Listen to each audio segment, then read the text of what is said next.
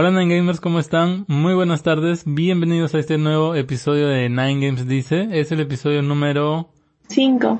Esta semana vamos a hablar de Google Stadia y de los juegos anuales que pueden ser un poquito odiados y amados en mismo porcentaje, creo yo. No se despeguen. Después de la intro continuamos. Yo soy Guillermo. Y yo soy Diana. Y esto es... Nine, Games dice. Google presentó durante su conferencia de desarrolladores el que sería el nuevo Netflix de los videojuegos y lo llamó Stadia, que viene del plural de stadium en inglés, que significaría estadios. No sé por qué este nombre, me imagino que es lo que Google planea llenar virtualmente con sus streamings. ¿Por ahí puede ser que venga el nombre?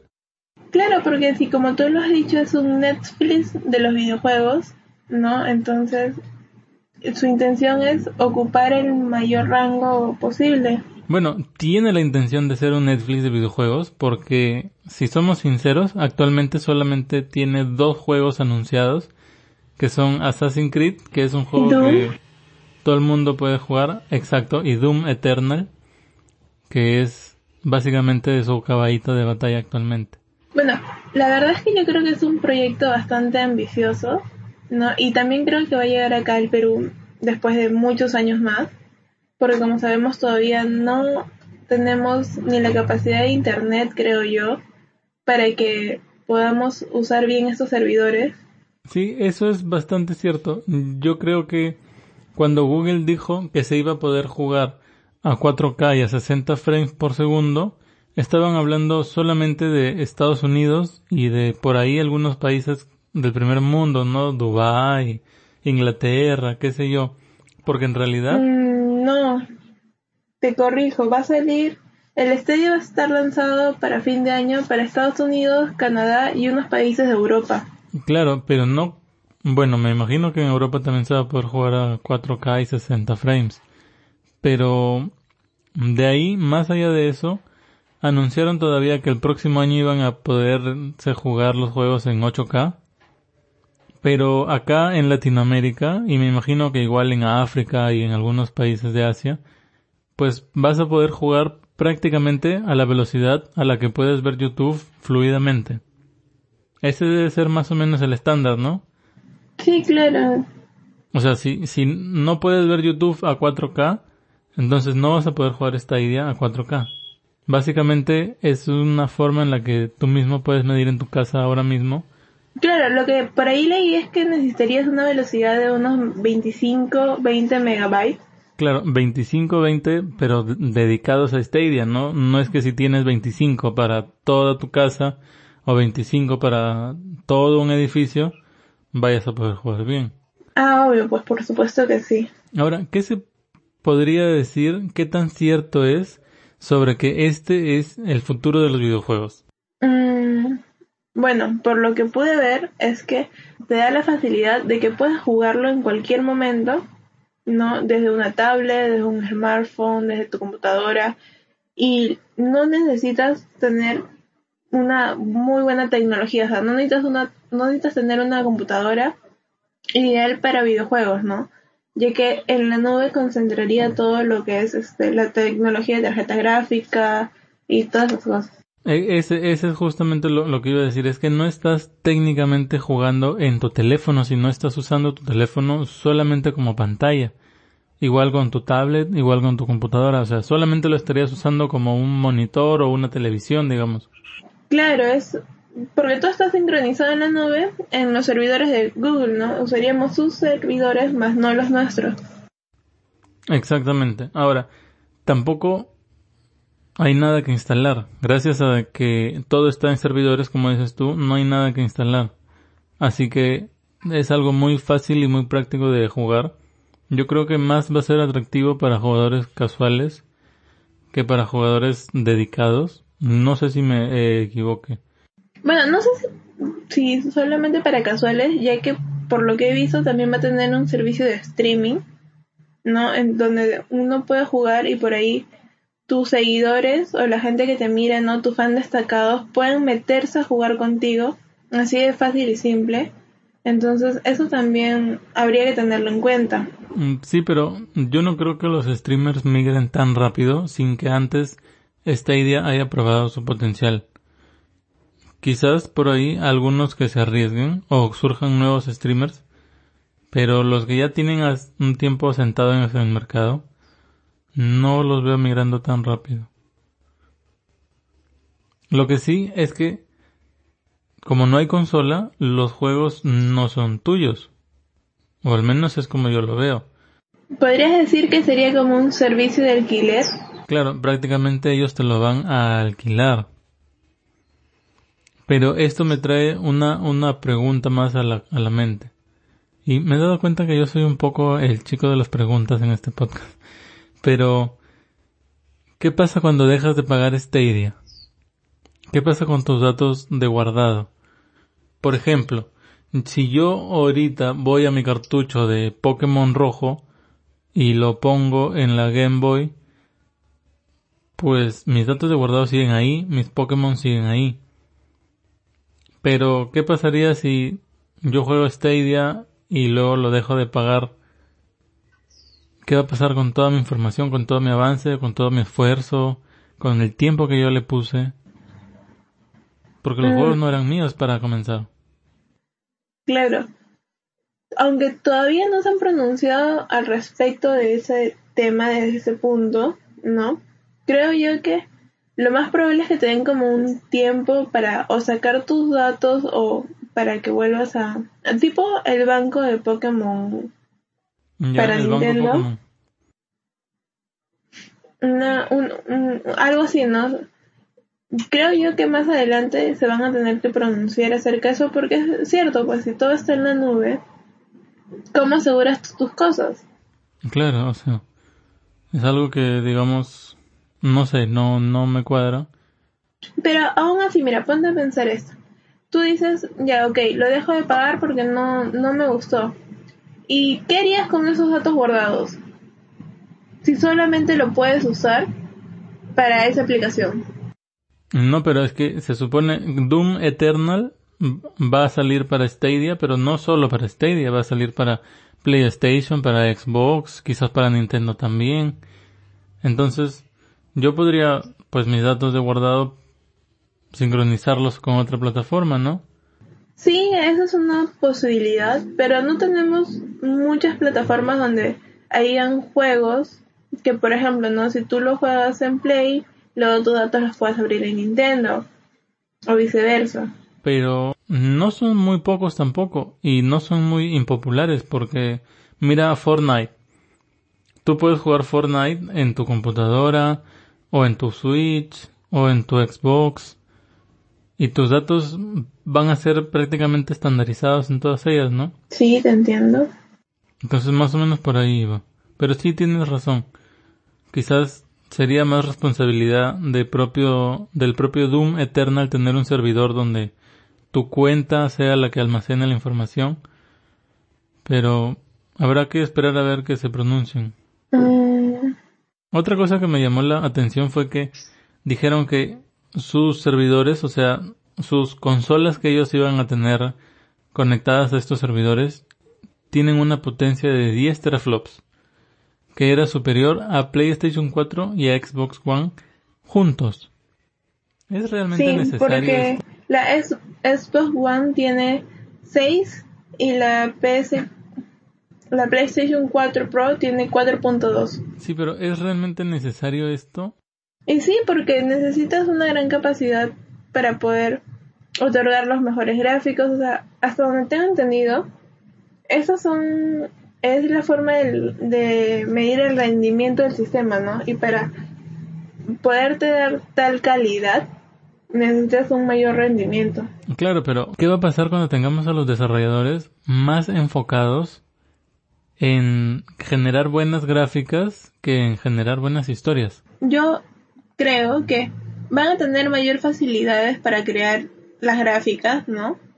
Y eso va a hacer que en realidad no se tengan que preocupar tanto por mejorarlas más, entonces van a tener tiempo lo suficiente como para concentrarte en darte una buena historia, un buen contenido y una buena resolución en gráfica, sonido y todo lo demás. Google no se ha pronunciado aún, como muchas cosas de verdad en las que no se ha pronunciado, pero deberían ya decirnos cómo van a ser con los desarrolladores de videojuegos. O sea, más allá de que cómo les vayan a pagar si por horas jugadas o por número de juegos,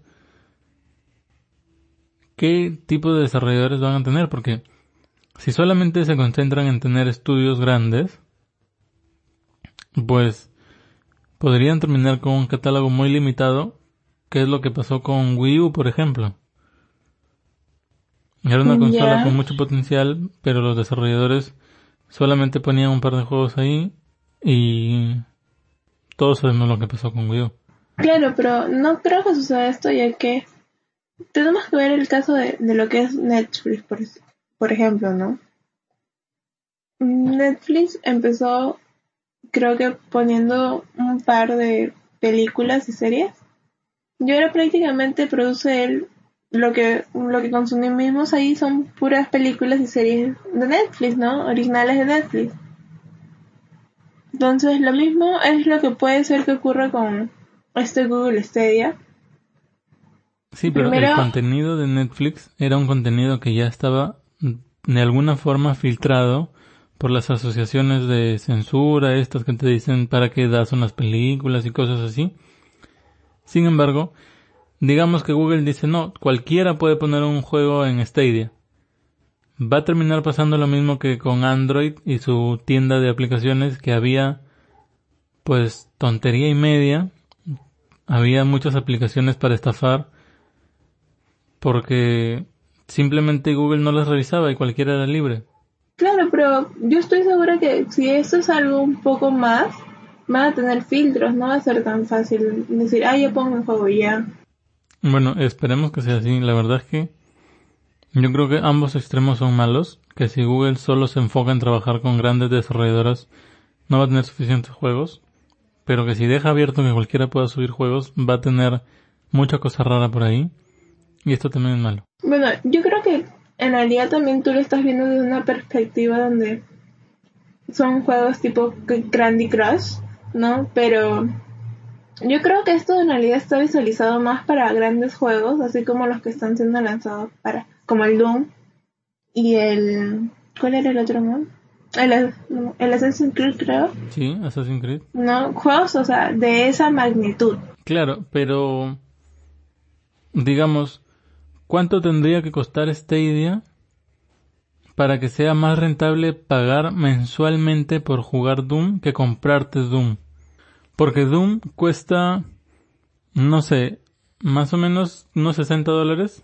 Mm, sí creo. Y si Stadia me lo alquila por 20 dólares mensuales, ¿no sería mejor que me lo compre? Pero es que no te, no te, no te lo alquilas exclusivamente ese por 20 dólares, te, te alquila un servicio completo. Claro, pero ¿cuántos juegos de esa magnitud puede llegar a tener?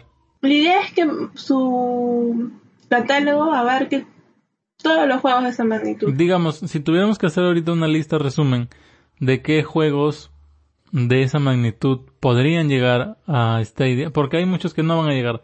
God of War no va a llegar nunca. Zelda no va a llegar nunca. Mario no va a llegar nunca. Crash, bueno, podría. Pero juegos como Spider-Man no va a llegar nunca. Uncharted no va a llegar nunca. Entonces, ¿qué juegos de esa magnitud podrían sí llegar a Stadia que valgan la pena? Mm, Sonic definitivamente llega porque Sega se junta con todo el mundo. ujú. ¿Qué más? De Ubisoft está llegando Assassin's Creed, así que probablemente lleguen otros juegos de Ubisoft. Sí, lo más probable es que sí, porque la que está ahorita de vicepresidenta en este em, en este proyecto, ¿no? Es Jay Raymond y ella ha sido presidenta en Ubisoft, entonces es probable que vengan bastantes juegos de Ubisoft. Entonces, el tema es, ¿qué buenos juegos podrían llegar? O sea, yo creo que esa es una pregunta que no... Google no va a poder responder satisfactoriamente para los que ya tenemos muchos juegos. Porque, ¿qué pasa si empiezan a lanzar juegos que ya están en otras consolas? Yo, ¿por qué pagaría para que Stadia me lance? A ver, espérate, voy a agarrar mi cartucho mi, mi cajita de cartuchos. Si Stadia an- anunciara Dragon Ball, Sonic Forces, Ataque a los Titanes, Rhyme, Mario más Rabbids, eh, La Noir, Payday, eh, Octopath Traveler, no sé, 2K18, Rocket League, Diablo, Moonlighter, Monster Hunter.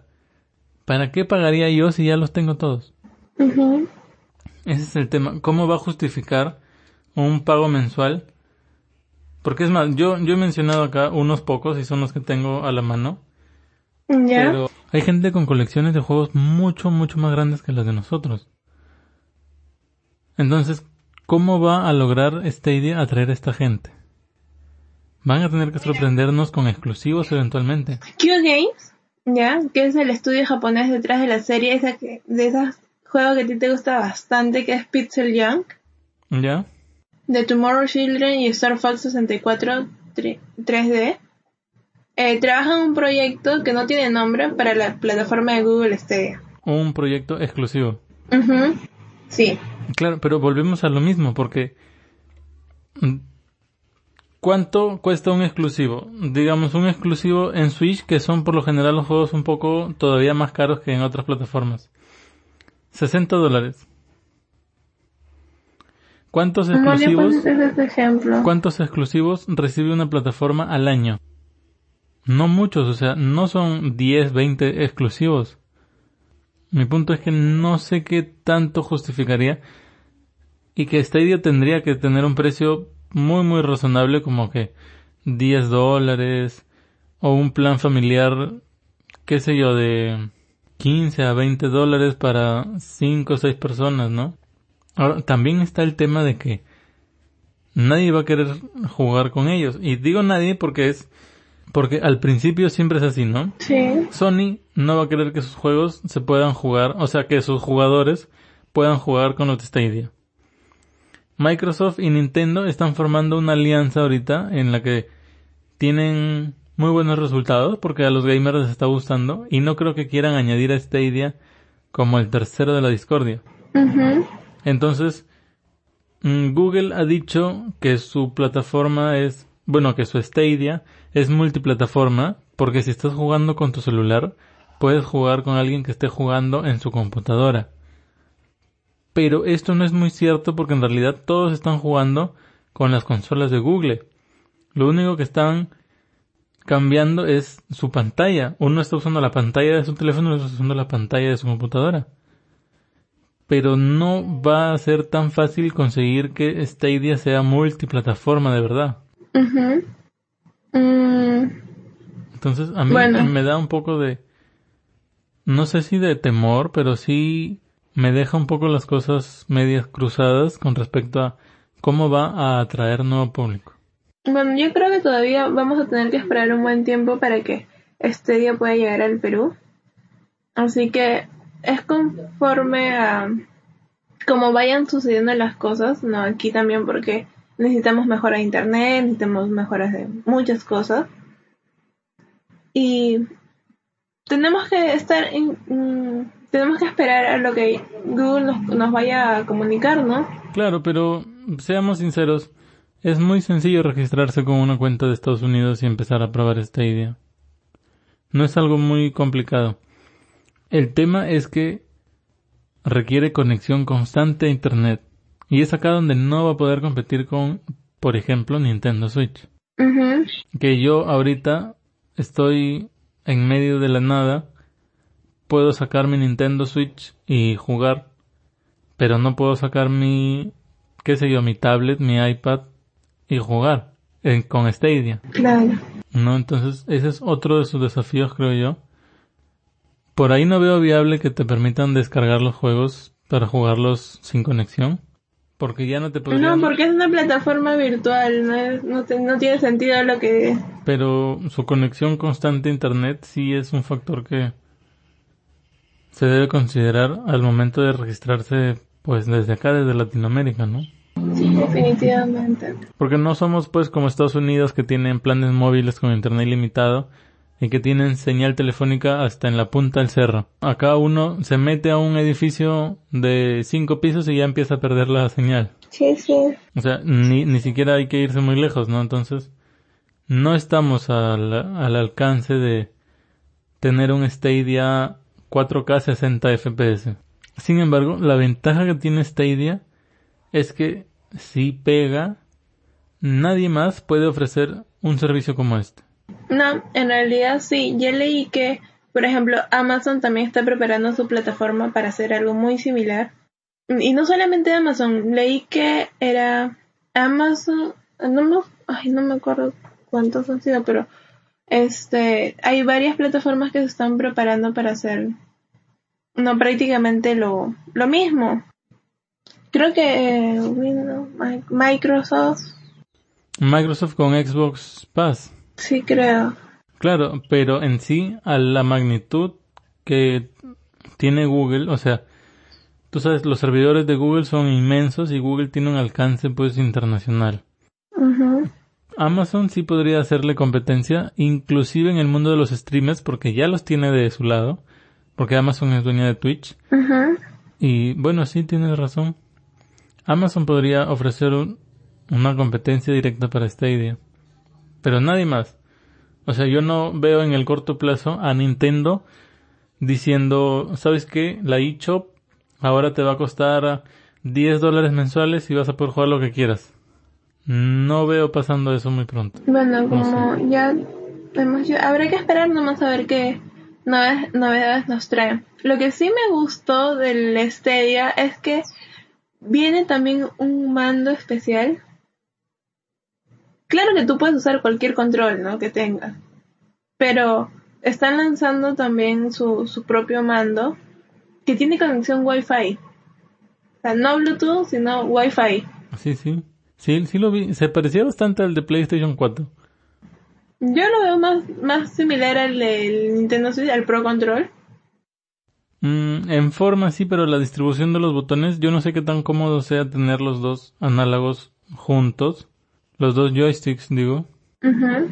Porque tiene la distribución de controles de botones de PlayStation 4. Bueno, yo, yo la forma la vi de, de Pro Control, ¿no? Y la verdad es que sí me gustó y me pareció bastante interesante que tuviesen conexión eh, Wi-Fi.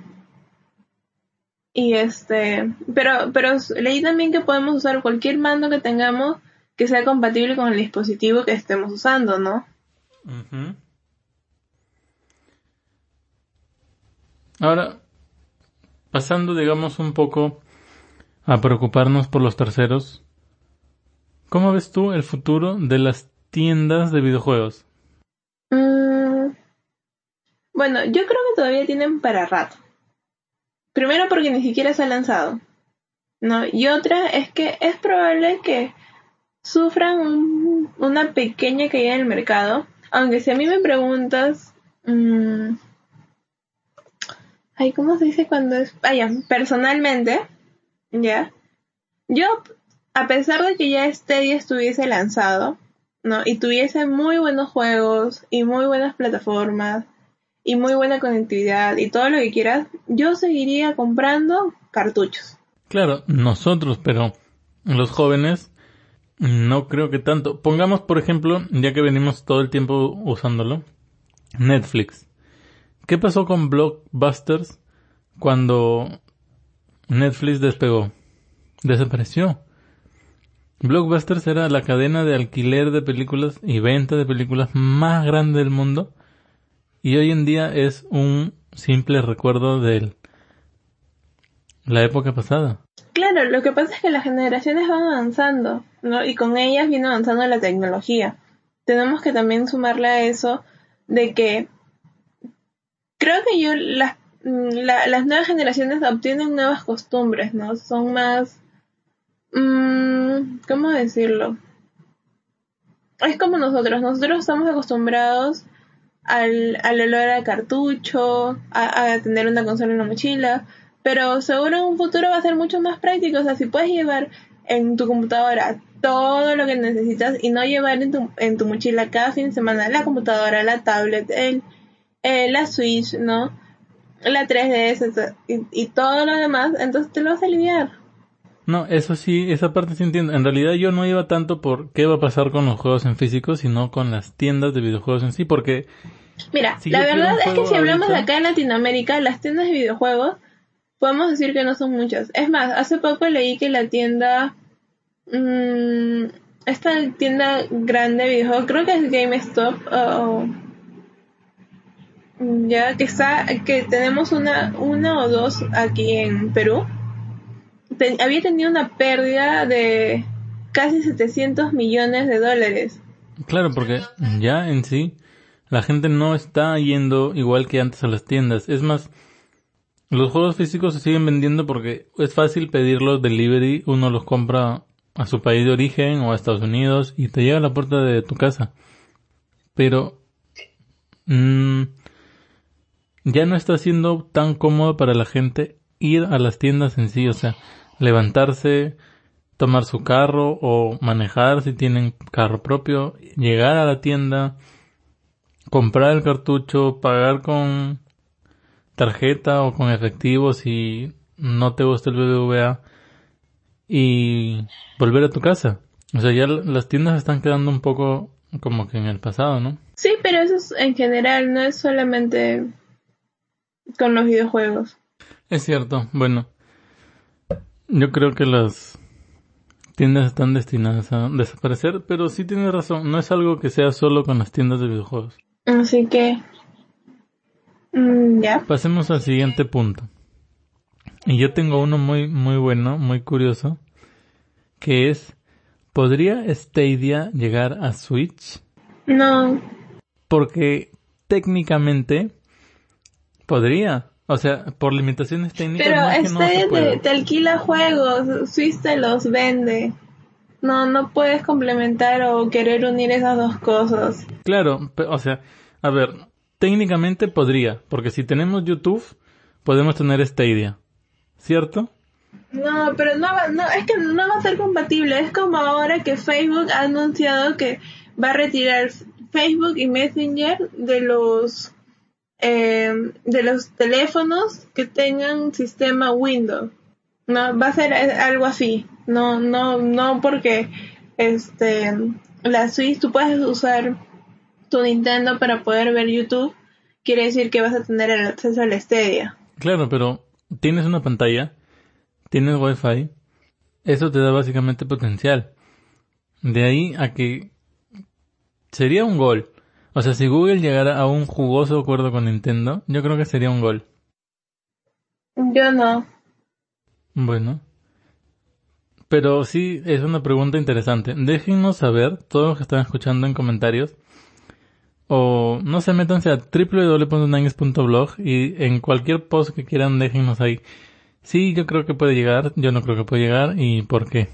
Ya de lo que venía ah, mencionando previamente, ¿Qué tan viable crees tú, ya que no podría llegar esta idea Switch, que Nintendo convierta la eShop en un sistema de pago por suscripción?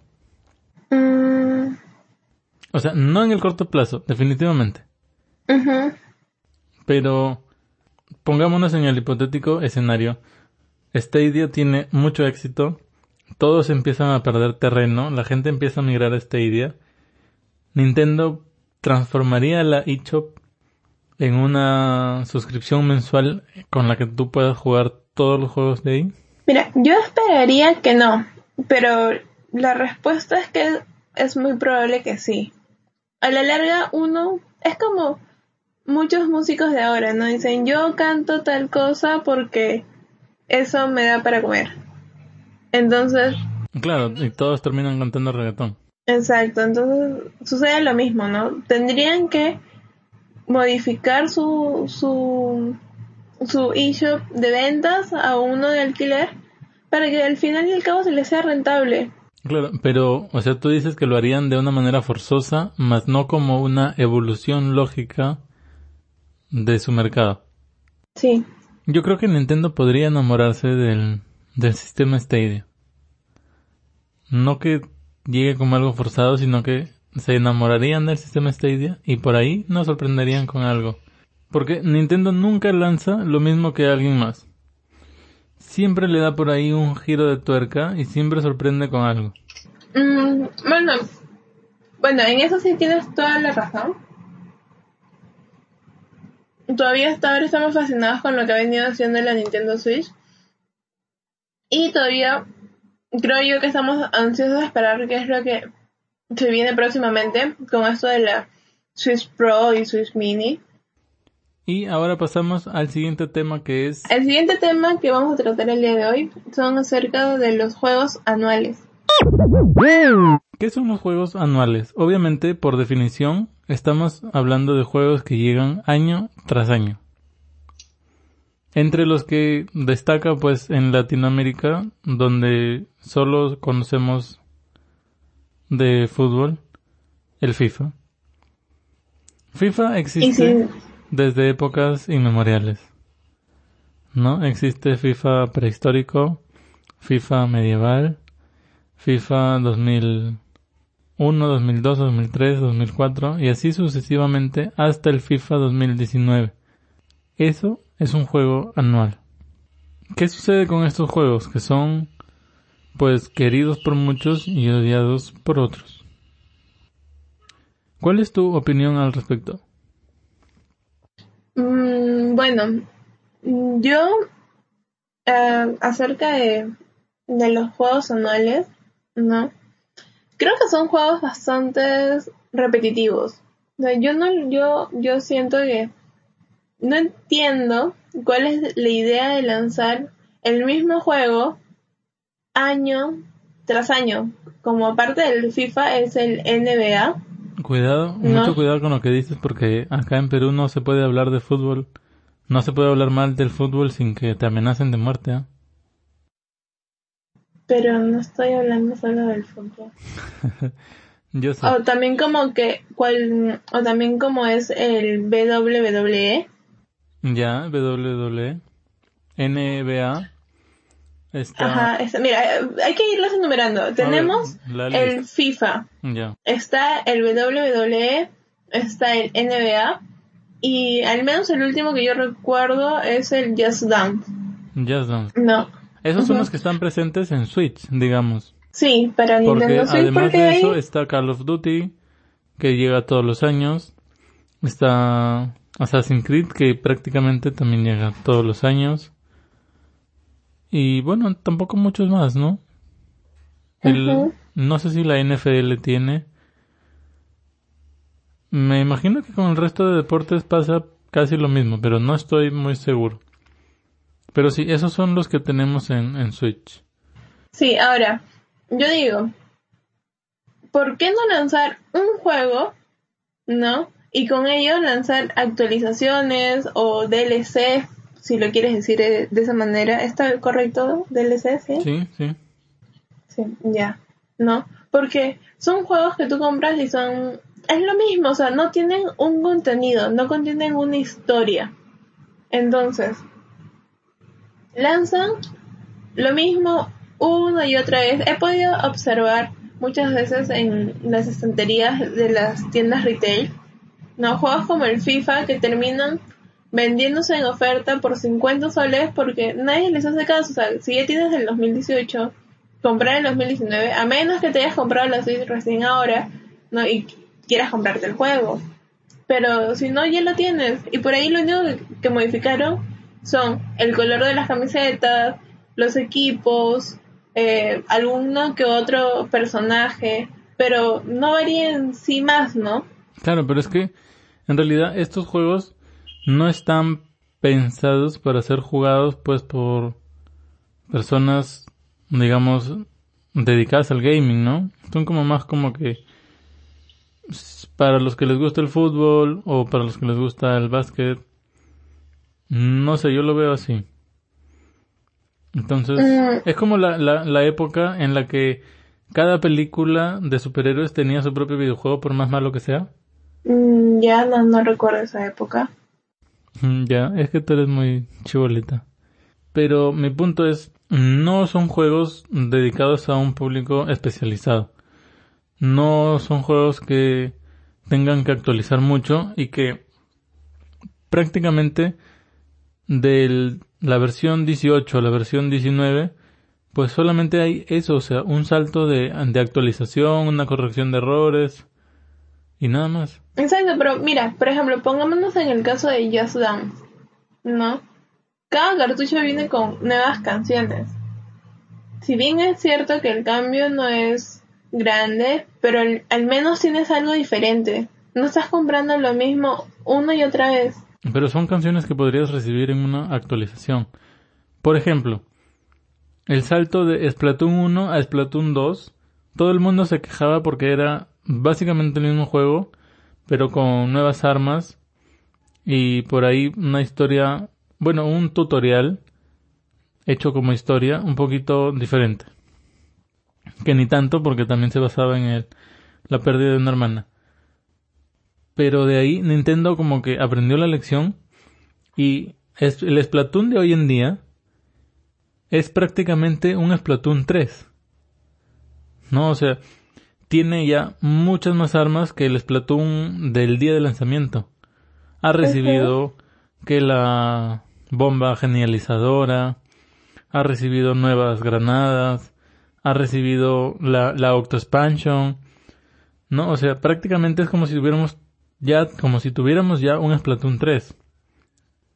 Eso es lo que tú dices que debería hacer FIFA o NBA, ¿cierto? Sí, exacto. Yo, yo creo que eso sería más adecuado. A menos que, por ejemplo, sea un año mm, como cuando se es época del mundial, ¿no?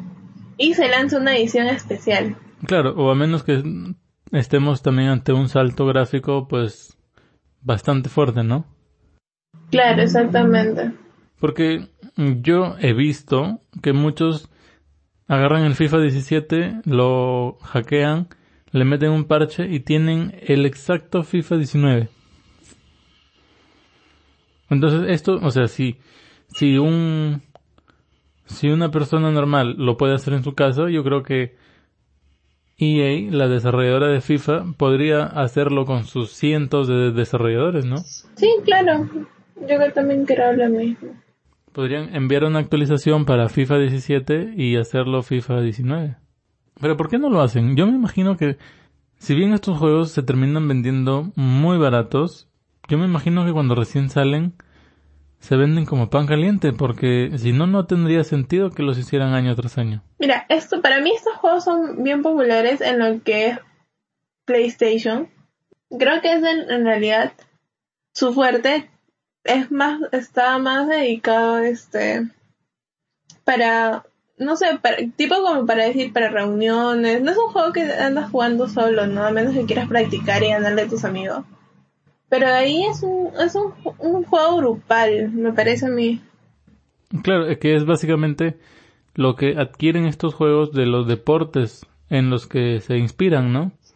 Bueno, pues si vas a jugar fútbol también necesitas un grupo. Si vas a jugar básquet, de igual manera. Pero acá, no sé. Me he quedado más con la duda sobre cuándo vamos a tener Splatoon 3 y qué nos va a ofrecer.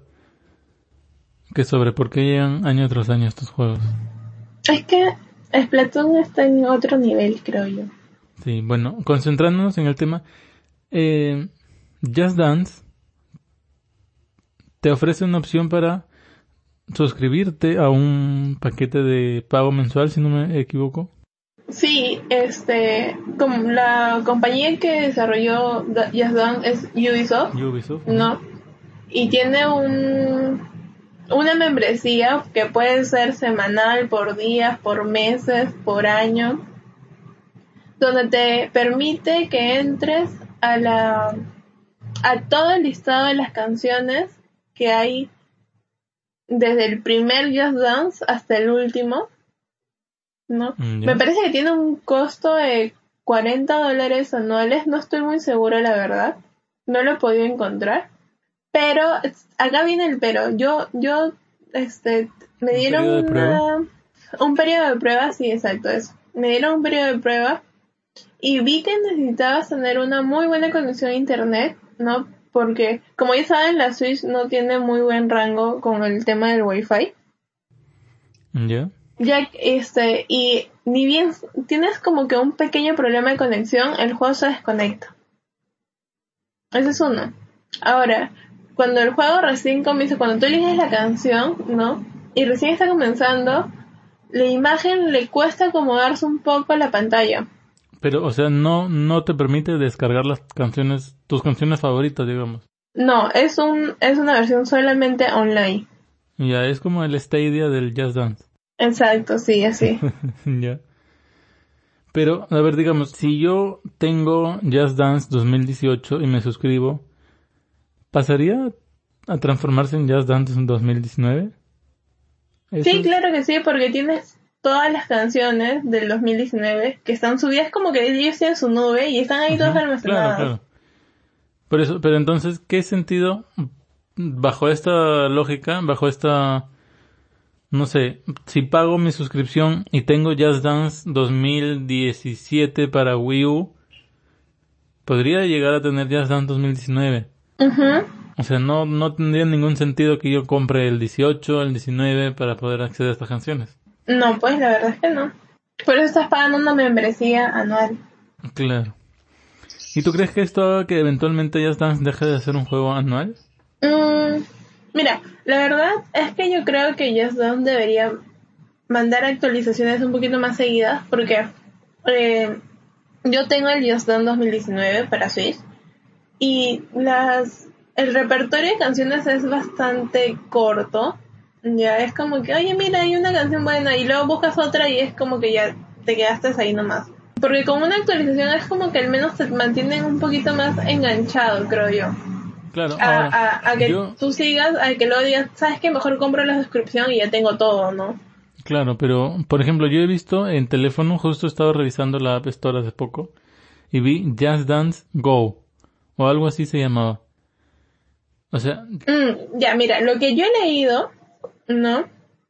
En, en una esto de noticias es que Nintendo está preparando su un operativo móvil, o sea, algo así. Es como que, por ejemplo, viste que nosotros tenemos, por ejemplo, Mario Deluxe para Switch, ¿no? Mario dice y salió el Mario Run para para teléfono. ¿No? Entonces, lo que está tratando de hacer Nintendo es también ocupar o tener un, un lugar en lo que es los smartphones. Y que por ahí leí que también iba a salir Mario Kart Go. Sí, sí, Mario Kart Go es un rumor que viene desde hace un rato ya. Pero mi pregunta era, ¿el próximo año vamos a tener Jazz Dance 2020 o solamente Jazz Dance algo con todas las canciones más las nuevas? Mm, bueno, es muy probable que salga Jazz Dance 2020, ¿no? En cartucho, en forma física y que aún así suscribiéndote tengas todas las otras canciones. Esto sería un poco algo negativo para la franquicia, ¿no? Mm, ¿Por qué? Ya habiendo creado su propio sistema de suscripción, podrían bien pues simplemente agarrar y lanzar, no sé, Just Dance, punto, o sea, sin año, y, y, ya, o sea, y venderte la, la suscripción, ¿no? Como, como si fuera un descárgalo gratis con tres, cuatro canciones y suscríbete pues si, si quieres toda, todas las canciones. Mm, sí, es una posibilidad. Seguir en esto de 2019, 2020, 2021 es como un retroceso. No sé, yo sí lo veo un poco así. El WWE, hay un WWE 2019 no, no me parece haber escuchado. No, la verdad es que a mí tampoco. Sé que hay en el 2018. Sí, sí. Y, y, ha habido, por muchos años ha habido, ¿no? Versiones anuales. Pero no sé qué. Quizás aún no lo han anunciado, pero. No creo haber escuchado. Quizás este año ya no sale. Porque creo que tampoco tuvo mucha acogida el juego en sí. Sí, es probable, pero es... Si nos ponemos a analizar un poquito más, los juegos... Ya no se le da tanta importancia a los juegos anuales, al menos para Nintendo, porque lo que viene promocionando son más las First Party y las, y las otras cosas que no me sé, los juegos de tercero. Es por eso que es como que a los juegos anuales uno no le presta tanta atención, es como que Claro, porque ya, ya no emociona. Es como ¿no? la mantequilla de tu refrigeradora, ¿sabes? Es que está ahí para cuando te dé hambre. Mm, claro, sí, sí, por eso te digo, es como que ya no emociona. O sea, son juegos que, como ya sabes que van a salir, ya como que, ah, ya, pues. Sí, exacto. Muy bien.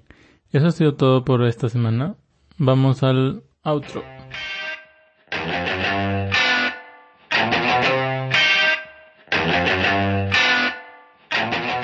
Muchas gracias por habernos escuchado. La verdad es que este es un capítulo un poco más largo de lo habitual. Ya saben lo de siempre, cómo prosigue. Síganos en nuestras redes sociales. Tenemos Twitter, Instagram, Facebook, YouTube. Estamos subiendo más contenido a YouTube en realidad. Me acuerdo cuando lo teníamos todo abandonado ahí. Pero ahora sí estamos subiendo. Entren, dense una vuelta, suscríbanse. Por favor, vean las Nintendo Noticias y denle una manita arriba para que Guille se sienta más animado. Ah, gracias. Eh, con nosotros será hasta la próxima semana. Déjanos tus comentarios. Y quizás por ahí ayúdanos a saber de qué les gustaría que hablemos la próxima semana. Porque para eso estamos, para escucharlos y darles un poco de, de gusto. Con nosotros será hasta el otro domingo a las 8 pm. Gracias.